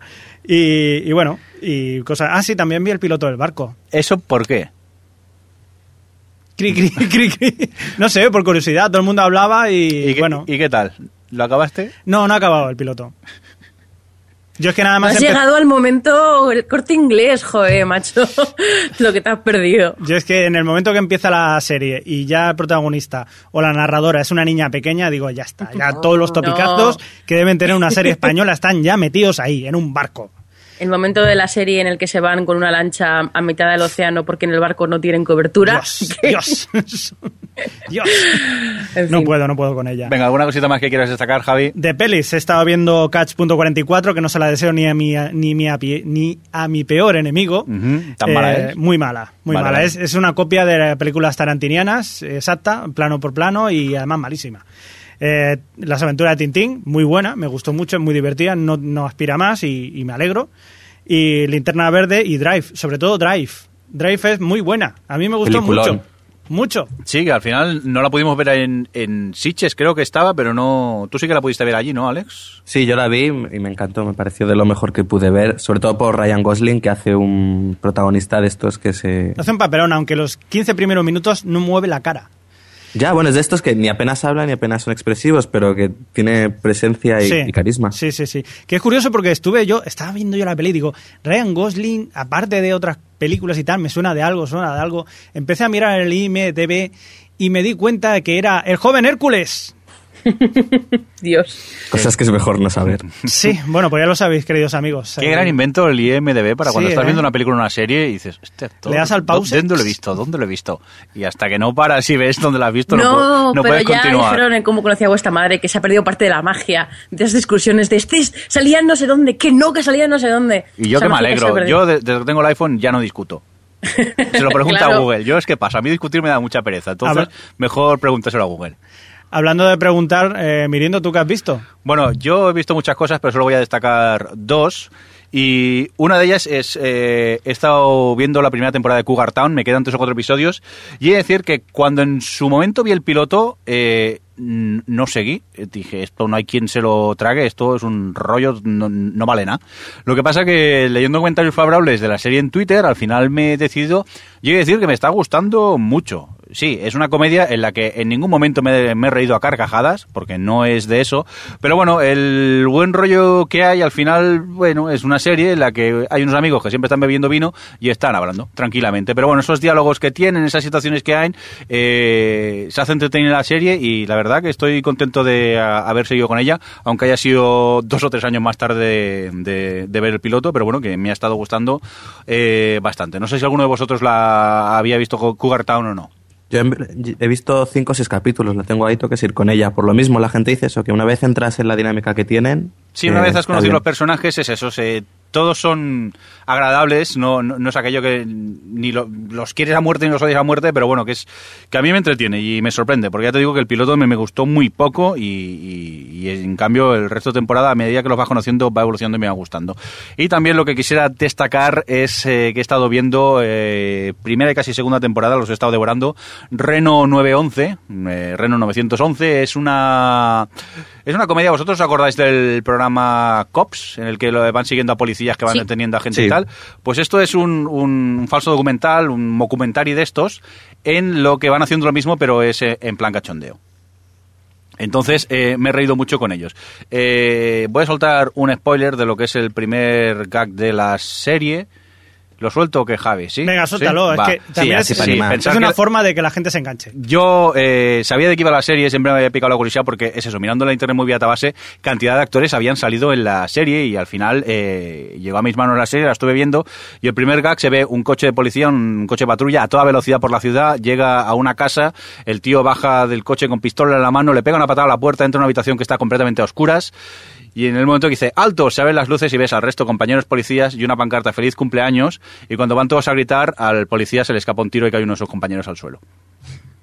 Pues la dinámica de la serie es siempre esta, ¿eh? son gags bastante chorras, pero bueno, que como son muy rápidos y van muy picados, eh, entretiene y, y me sorprendió y, es eso, creo la temporada, eh, la serie no sé es de 2003, hay seis temporadas y lo, lo típico, eh, ¿cómo es? Seis temporadas y película, ¿no? Pues en este caso es así, acaban con una película y si tenéis oportunidad de verla, yo me he reído mucho con, con ella. Y a grandes rasgos es lo que quería destacar, luego he estado viendo lo de siempre, Homeland y, y Bost y esas cosas. Pero bueno, tenemos también a Alex por aquí, que tú también has estado viendo cositas, ¿no? Sí, quería destacar que hizo ah, la semana pasada los Cines Renoir un pequeño como festival de, cuatro peli eh, donde exhibió cuatro películas que se han visto en festivales como San Sebastián, Sundance y demás, que han tenido muy buena recepción crítica. Entonces aproveché y vi dos de esas pelis, una de ellas fue The Artist, que se estrena ahora el 16 de diciembre, es una de las pelis que, que mejores críticas está recibiendo, y es una peli en blanco y negro y muda, sobre un actor, pues es un actor de cine mudo que y su situación cuando llega el sonido. Y es un, eso, son 90 minutos, la verdad, bastante divertidos, muy bien, muy bien llevados, no se hace pesar en ningún momento, pese a ser, pese a ser muda. Y el actor, el actor protagonista clava el papel. Y Es el una- perro. bueno, y el perro. Y esa es una de las pelis que, de las que se habla que posiblemente pues sea nominada a los Oscar y tal. Y luego otra de las pelis que vi que me gustó mucho fue ¿Y ahora dónde vamos? Eh, de la, la directora Nadine Lavaki. Nadine Lavaki. ¿De dónde es, Adri? De- Es, es franco-libanesa. franco-libanesa, ¿no? Es una película libanesa que mm, la verdad me gustó muchísimo y sobre, sobre un pueblo en el que para evitar los enfrentamientos entre cristianos y musulmanes, las mujeres se las arreglan para tener entretenidos a los hombres y evitar eso, que salte el conflicto. Es una, y hacen comedia. cualquier cosa. Por, Claro, es una comedia, pero con un trasfondo bastante triste y bastante serio. Os la recomiendo. Y eso. Muy bien, pues si os parece vamos a hablar un poquito de comentarios, Una que lo cosa. sabéis. Di, Javi. Una cosa, que mientras estábamos aquí hablando en el chat, eh, por ejemplo, ha dicho Freak City que cuando esto- tú estabas hablando de Reno 911, Sí. habló de Death Valley. Dead Valley, sí, ya ¿Qué lo hemos comentado en el podcast alguna vez. Es lo mismo que Reno 911, pero en este caso, eh, como os dije, porque la serie empieza así, dice, y un día de repente los zombies, los vampiros y los hombres lobo, lobo bajaron a la ciudad. Y es lo mismo, es un pseudo documental de que van siguiendo en este caso a estos policías que son la patrulla que se dedica a combatir a los zombies, a los y es bastante tipo Reno 911. ¿Ya? Me gusta porque no te escuchas los podcasts, ¿eh? eso está muy Sí, bien. no, Eh, paso. Ni cuando los grabamos y estás presente, eso está Sobre muy todo bien. cuando hablas tú, paso, me desconecto. Lo sé, a mí me pasa lo mismo. Venga, vamos a continuar. Lo que os decía, comentarios, twitters y cosas varias, eh, si os parece. Y, y empezamos eh, leyendo un Twitter eh, que recibimos eh, que nos decía el señor Bateman, algo así como American Horror History, o mejor dicho, eh, uh, ¿qué pone aquí esto? Eh, ¿Alguien lo sabe leer esto? Me meto el SD y escribo un guion. Vaya hashtag ha puesto. ¿Qué opinarán los chicos de OTV? Pues yo creo que Javi, ¿estás de acuerdo, no? Un poco. Sí, yo no me meto el SD, pero me encanta. Vale, vale. No, yo creo que en este caso habla del guionista o el, el showrunner, más que del que la ve. Ah, También. Sí, me gusta. Venga, eh, Adri, ¿qué nos dice Isa Morami? Y Samorami nos enviaba un link a los 10 mejores capítulos de la revista Time, que ha hecho un top de todo, de todo lo que os podéis imaginar, que os lo recomiendo que, que lo visitéis en la página, que ya lo hablaremos eh, de esos, de ese top cuando hablemos del repaso a la temporada. Pues sí, para el especial fin de año que hacemos cada año, que por cierto Templier nos ha preguntado cuándo lo haríamos, ya sabes, en directo, en riguroso directo, eh, la noche del 31. Bueno, por cierto, que Moranti, Morami perdón, también nos eh, mandaba otro top eh, TNTV, que nos lo ha dejado en Twitter hoy, eh, le echaremos un, un vistazo. Eh, rectificación que nos hacía Blimbo de un comentario que hizo Alex. Venga, Alex, léela tú, que te toca. Pues habla sobre Akira, nos, Mm. nos cuenta que son seis tomos en formato Kanzeban y la peli de animación cuenta las tres primeras y lo enlaza con el último tomo. Vale, que aquí comentábamos que quizá la peli solo eh, llegaba a uno de los tomos, y no, por lo visto cuenta la- los tres primeros tomos. Javi, ¿tienes tú por aquí que nos decía crossover? Sí. Dice que tiene una duda que tiene sobre la serie de Sherlock Holmes, la versión inglesa. ¿Sabéis para cuándo una temporada? ¿Y será Pues, igual de corta? Tenemos la respuesta en ese momento cuando nos lo preguntó por Twitter, le dijimos que no teníamos ni idea, pero justo, mira, ayer por la noche, eh, el Twitter de quinta temporada eh, comentaba que Sherlock ya tiene fecha de estreno, se estrenará en el Reino Unido el 1 de enero, eh, eso lo decía vía Steve Moffat, y en España el 12 en el canal TNT. Pues nada, esto a mí me gusta eso, ver que las series tardan tan poco en, en llegar aquí una vez se han, se han estrenado. ¿Pero qué más da si luego la gente no la ve en la tele? Sí que hay gente que la ve, Javi, no te creas, ¿eh? Que hay, yo conozco gente que está súper enganchada a, a The Walking Dead y la está viendo a ritmo de Fox. Es más, el, el último capítulo no si lo dieron de un día para otro en, en Fox. Sí, lo dan de un día para otro. Ujú. Venga, vamos a leer algún que otro comentario que hemos eh, que nos han dejado en Facebook, principalmente porque hemos intentado eh, animar un poco el Facebook y haceros participar. Y cuéntanos, Adri, ¿qué tenemos por ahí? Pues preguntábamos el tema sobre, sobre la sexta temporada de Dexter y lo de la renovación y si estaba agotada la serie y tal. Sergio Ródenas, que es Variamo en Twitter, decía que el único problema que le ve a la temporada es que la trama central es demasiado previsible a estas alturas de la serie y que por lo demás, sin ser una gran temporada, él le estaba gustando y entreteniendo. Y decía que si jugaban la carta que tienen guardada, que es la de la hermana, eh, todavía pueden quedar dos temporadas bastante interesantes con un buen final eh, y que la serie no puede terminar sin jugar esa carta. Y bueno, pues nada, ahí queda su opinión. Y luego, como en el tema de, mm, de que Alcatraz se estrenaba eh, al día siguiente en TNT, de, Sí. vamos, perdón, al día siguiente de su estreno en Estados Unidos se estrenaba en TNT aquí en España. Eh, nos dejaron varios comentarios, sino que decía Luis Sellés que dice que siempre se agradece cierta prontitud en trasladar los contenidos a nuestras pantallas, pero lo más posible es que ese sistema in extremis, que es puro marketing burdo de las televisiones, acabe en detrimento de la calidad de nuestras o sus series, ya que impone unos tiempos de producción de los doblajes que en muchos casos no serán asumibles por las productoras y el consiguiente resultado es que tenemos unos malos productos finales y que dudan, dudan mucho que, que los creadores de las series y nosotros mismos lo queramos. Lo que yo creo, Luis, es que eh, esos estrenos al día siguiente, si, em, con, si hay alguna excepción, que alguien me la diga, pero generalmente son siempre en versión original subtitulada. No, The Walking Dead es doblada. The Walking Dead es doblada. Y, Sí, pero porque los capítulos los deben de tener de, de mucho más y lo deben Claro. pasar antes. AMC Vale. normalmente creo que están grabados con antelación, no es como una network que van con tan poco tiempo. Yo creo que AMC en este caso van con más tiempo a la hora de poder doblar. No, y que The Walking pero yo Dead creo es, que en AMC Sí, sí, perdón. que The Walking Dead es una producción eso de Fox Internacional y ellos mismos ya se deben Ah, de claro. encargar de tenerlo a tiempo para que Ya, las ya, ya. Claro, pero por ejemplo, también es, es eh, AMC y esto, Alcatraz, por ejemplo, estamos hablando de, de televisión en abierto. Y yo no creo, con, con lo, con lo, mm, digamos, secretitos que son los de Bad Robot, no creo que Alcatraz se lo vaya a dar antes a España para que lo doblen y luego lo emitan al día siguiente. Lo dudo bastante.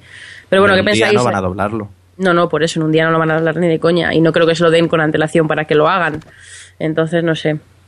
Pero sí que es cierto una cosa que en relación a lo que comentábamos antes de, de nuestros de los contenidos para otro tipo de público y tal, que es cierto que tenemos ese problema aquí con el- la cultura del doblaje y es que eh, si no se emite doblado para mucha gente es como si no se emitiese, por mucho que te lo pongan al día siguiente de emitirlo en Estados Unidos. Por cierto, Ajá. vamos. Hombre, gracias, gracias. Por... Es que nos aburres, no te lo queríamos decir así directamente. ya, ya pero- lo sé, ya lo, lo he notado, lo he notado. Venga, vamos a por más cositas. Comentario dejado en la web de Virginia. Javi, ¿qué nos cuenta? Nos dice así, tal cual, lo leo. Gracias a vosotros he tenido un sueño en el que Maribel Verdú, disfrazada de flamenca, hacía un casting de baile como el de la peli Flashdance. Estaréis contentos. Nosotros qué culpa tenemos. Aquí creando pesadillas a los... ex- a los Esto, esto hay que recordar que venía por la, la tercera versión, que hablábamos de las dos versiones de Blancanieves y los siete enanitos, y Mm. luego la versión española que era con Maribel Verdú. Pero eso no es todo, porque nos cuenta Ramón Rey, también nos deja un comentario en la web y dice, sobre adaptaciones de Blancanieves, habéis comentado las que están ya a punto de estrenarse, pero hay otra de Disney en camino que seguramente llegará en 2013 y que dicen que se centraría más en los siete enanitos que en Blancanieve. Y para no perder la tradición, creo haber leído que los de Asylum, la productora esa de pelis de serie Z chungas, que, entre comillas, homenajean a otras, también van a hacer su versión del cuento. ¿Pero Toma qué ya. pasa con Blancanieves? Bueno, es lo de siempre, que las cosas van así un poco a modas y, y a temporadas. Por cierto, también eh, Luis Eric nos comentaba, eh, eso va por ti Javi, que viste una peli mexicana, que las pelis de Capulina son muy divertidas. Ya lo dije en su momento que yo lo estuve viendo y, y la verdad que era divertida. Sí, sí, totalmente de acuerdo. Pero en el, en el sentido, eh, el, el Chavo del 8 es divertido o, o- o cómo? No, a ver, o sea, que tenía todos los patrones de, yo qué sé, del humor, el, el, el plan, el humor este de humor blanco, el slapstick, es que tenía cosas que te ríes, seguro. Por Bien, cierto, también el blog Jaime nos pregunta, he empezado a escucharos esta temporada y una duda me corroe. ¿Dónde, cómo, cuándo, de qué manera anunciáis la hora de emisión en directo de los podcasts? Normalmente lo hacemos vía Twitter, a veces también vía Facebook, pero grabamos quincenalmente sobre las eh, cuatro y media de la tarde. Hoy hemos sido bastante puntuales y nos puedes encontrar en nuestra eh, propia página, eh, notriplehtv.com. Si vas a un menú llamado en directo, allí puedes encontrar el chat y, bueno, antes el vídeo, ahora solo hacemos streaming de audio, porque para ver la cara de Javi o la mía mejor no, no la vemos. Y allí nos puedes eh, recordar. Y ya, si os parece, leemos ya el último comentario que está en la web, que era de Adrián, que decía, qué bueno el podcast con blooper y todo. No sé de qué me está hablando. Oiga, eh, oigan, ya que es un oyente, les pido que repitieran los nombres de las series. Eso estamos en, en ello. Quiere, si no, que hagamos una lista escrita. Estamos en ello, nos estamos peleando a ver cómo hacerlo para que los- todos los nombres que decimos tengáis un poco de información en los posts. Lo que pasa que es eso, vamos tan rápido a veces hablando y decimos tantas cosas que no es fácil. Normalmente lo que hacemos es a partir del guion vamos eh, poniendo más o menos de lo que hemos hablado. Eh, y por cierto, sé que ya había escuchado antes a Adri emocionarse con la peli de los Juegos eh, del Hambre, así que se eh, leyó los libros y le han gustado bastante. Bien. Ahora también ¿Y está eso- emocionado eso? por la peli y, y eso, pues nada. Y eso que no lo has escuchado cantar a Camela, si no, flipas. No, no, eso cuando hagamos Oye, un podcast con eso- derechos de eso autor. Off the record siempre. Esos son los pequeños regalitos que tenéis o no los que están en el chat. Sí, ya sabéis regalito, que regalito. en el streaming eso, por eso he dicho o no. si- siempre tenéis más cosas y eso. Bueno, va, eh, Adri, te toca. Saluda a quien queda por el chat que nos haya estado oyendo. Bueno, pues con peligro de que se me olvide alguien, Sí, eh, actualiza, quedan actualiza. por aquí Albertini, Bernie 16 y Samorami, ¿Mm? los del Río, Pablo Joder. Starter, Rick, Templier y Valen. Vale, te has dejado a Ramón Rey, pero bueno, tampoco. Ah, no me, no me aparece. No, bueno, lo he hecho aposta. Actualiza, di que lo has hecho aposta. A, este- a ese para que le saludar hombre. Vale, yo por aquí me queda Ramón, Rey, Rick, Templier y Valen, por si nos habíamos dejado alguno. Oye, que muchas gracias, que nos vamos, que ya llevamos casi una hora y media, como siempre, que vamos a hacer los podcasts cortos y al final siempre nos, nos disparamos. Y empezamos a hablar, a hablar. Sí, Es sí. que me he puesto aquí ¿no? debates chungos y... Claro, no, y, no. y tú que te disparas y aquí... ya estamos. No, Venga. sí es cierto, yo me disculpo, que me, me enciendo y no me controlo. Sí, pero es así, ¿eh? un spin-off, Adri. sí. Oye, No, pero eso es como de si me van a decir escribí un libro y déjanos en paz. Yo los odio. es que siempre nos ganas en las discusiones y estamos un poco más Siempre nos ganan. Javier Fresco. mm, Pero gano porque grito, no porque espera, tenga más razón. Que está otra vez Adri, ya vuelve a discutir. Dios mío, que me quiero despedir. Despidámonos de Adri. Adiós, Adri. Adiós, Adri. Adiós, hoy tengo el día. Venga, nos vemos en unos 15 días. eh. Venga. Alex, que nada, que muchas gracias, que nos vemos en 15 días también. Pues nada, 15 días. Javier Fresco. Hasta otra. Adiós y nada, un cordial saludo también de quien nos habló con vosotros, el señor Mirindo. Adiós. O Televisión Podcast, el podcast de la cultura audiovisual.